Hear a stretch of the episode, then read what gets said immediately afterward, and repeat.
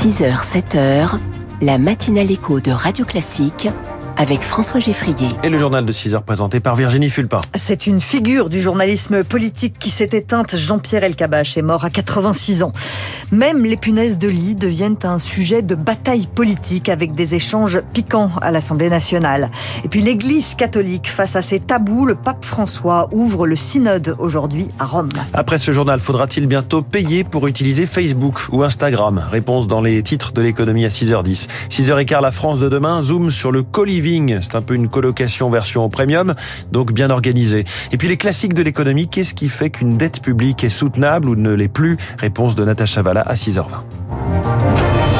On a appris hier soir la mort de Jean-Pierre Elkabach, le journaliste avec 86 ans. Il était une figure de la Ve République. Jean-Pierre Elkabach a couvert l'actualité politique sous huit présidents de la République, de Charles de Gaulle à Emmanuel Macron.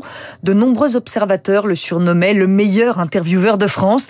Et il a incarné la vie politique française et ses soubresauts à la radio, à la télévision. Jean-Pierre Elkabach était venu à Radio Classique en novembre dernier pour parler de son livre Les rives de la mémoire. Et Guillaume Durand euh, lui avait demandé euh, quel sens avait pour lui le journalisme. C'est un sens de, de transmettre, d'apporter des informations à son pays, de démasquer ceux qui gouvernent le monde, etc. Mais on m'enferme, on veut m'enfermer sur la politique, les grands, les fauves, etc. Je ne suis pas vraiment un journaliste politique. Je suis un journaliste qui est intéressé par tout. J'ai fait Bibliothèque Médicis. J'ai connu des artistes, j'ai poussé des scientifiques. Il n'y a pas que les dirigeants politiques, mais en même temps, je suis flatté de les avoir interrogés. Guillaume Durand avec une véritable admiration professionnelle pour Jean-Pierre Elkabach. J'ai un souvenir absolu de lui, c'est la passion du journalisme incarné et un engagement euh, sans limite dans le temps, dans la durée, malgré l'âge, malgré les colibets, malgré le rejet des politiques, malgré la maladie. Euh, Jean-Pierre, c'était ça, une sorte de marathonien éternel du journalisme, avec en plus euh, ce parfum qui était très présent chez lui, euh, du pied noir, de l'Algérie, qui restait sa poésie intérieure. Jean-Pierre Elkabach est effectivement né à Oran. Il a quitté l'Algérie pour faire ses études en France. Il a commencé sa carrière à l'ORTF, une carrière riche, mouvementée. Il a souvent été poussé vers la sortie au gré des changements politiques avant de revenir, toujours. Jean-Pierre Elkabach a rendu l'antenne. Voilà le sobre commentaire de Michel Denisot hier soir. L'ensemble de la classe politique lui rend évidemment hommage depuis hier soir. Les fameuses questions au gouvernement à l'Assemblée nationale devraient être réformées. Oui, les échanges musclés et théâtraux. Jean-Pierre Elkabach en avait fait sa marque de fabrique, mais les joutes verbales sont peut-être en passe de disparaître de l'Assemblée nationale. Tous les mardis, au Palais Bourbon, des députés posent des questions aux ministres qui répondent. C'est souvent épique, mais le grand public se lasse. Faut-il réformer ces questions au gouvernement? Yael Braun-Pivet, la présidente de l'Assemblée, va le demander au président de groupe ce matin, Lauriane Tout-le-Monde. Encore hier, lors des questions au gouvernement, Madame la députée, le ministre de l'Intérieur, Gérald Darmanin, règle ses comptes. Votre intervention est particulièrement démagogique. Mais au bout d'un certain temps, les bancs de l'Assemblée se vident, reconnaît la députée LR Annie Genevard. Deux heures, c'est très long. Les députés désertent les bancs, les ministres aussi pour partie. Car dans l'hémicycle, les échanges virent souvent au dialogue de sourds ou sonnent faux pour le président du groupe Lyotte, Bertrand Pancher. Trop de réponses sont télécommandées, c'est-à-dire quand on est à la majorité, bah on arrive avec la question euh, qui est demandée par le ministre et le ministre répond euh, ces éléments de langage. Je pense que ça n'a vraiment aucun intérêt. Il faut de la spontanéité. Pour rendre les débats plus vifs, la présidente de l'Assemblée propose de les réduire de 30 minutes Hors de question, prévient le chef des députés communistes André Chassaigne. C'est réduire l'expression démocratique. S'ils veulent réduire, qu'ils réduisent sur le quota euh, qui est donné aux députés de la majorité. Autre piste, diviser en deux la séquence avec donc deux rendez-vous chaque semaine. Le député, il est fait aussi pour être à circonscription. Que l'on ait un jour de plus à Paris pour ceux qui mettent 5 heures pour rentrer chez eux, et c'est mon cas, ça pose quand même problème. En moyenne, depuis un an, moins de la moitié des députés sont présents lors des questions au gouvernement. Et hier, ce sont les punaises de lit qui se sont invitées à la séance de questions au gouvernement, pas sur les sièges de l'hémicycle, mais dans les discours.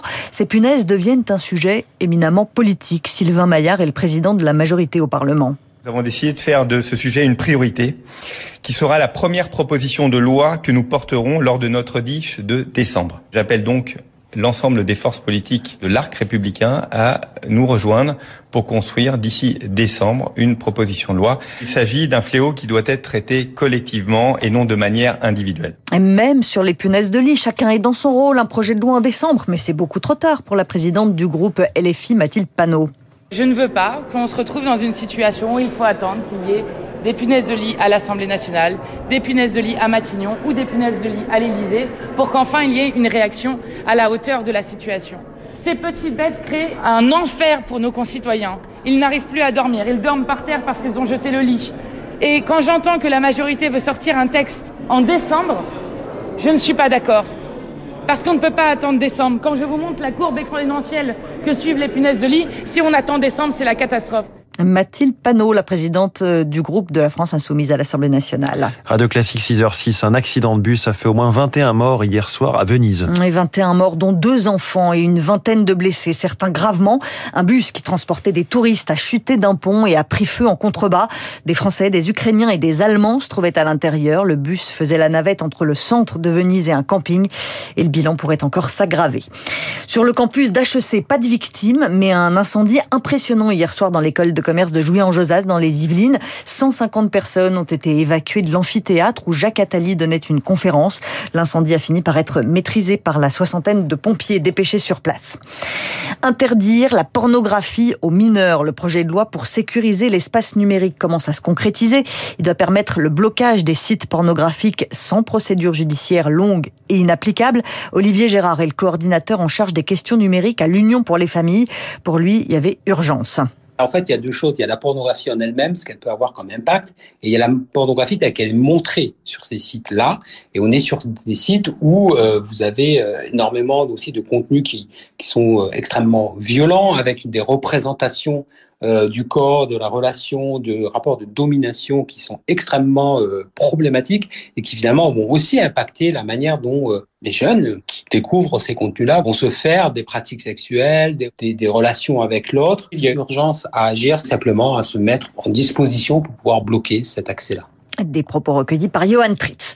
C'est une première dans l'histoire des États-Unis. Le chef républicain de la Chambre des représentants, Kevin McCarthy, a été évincé de son poste, évincé par son propre camp. L'aile droite du Parti républicain lui reproche notamment d'avoir négocié avec les démocrates un budget provisoire pour financer l'administration fédérale.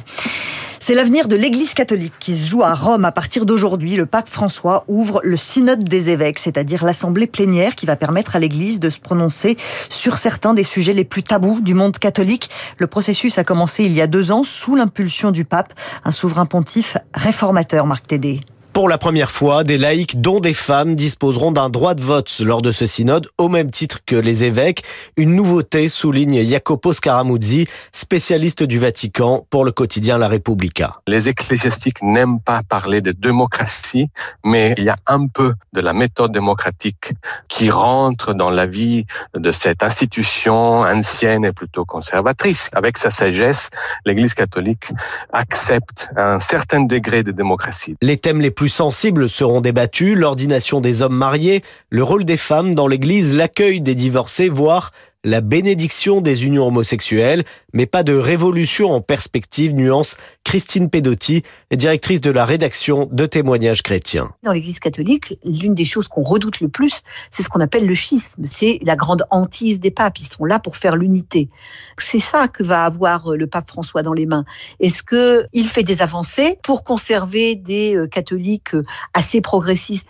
Ou est-ce qu'il ne fait rien pour ne pas froisser les plus conservateurs? Objectif faire bouger l'Église sans créer de fractures en privilégiant une réflexion de long terme.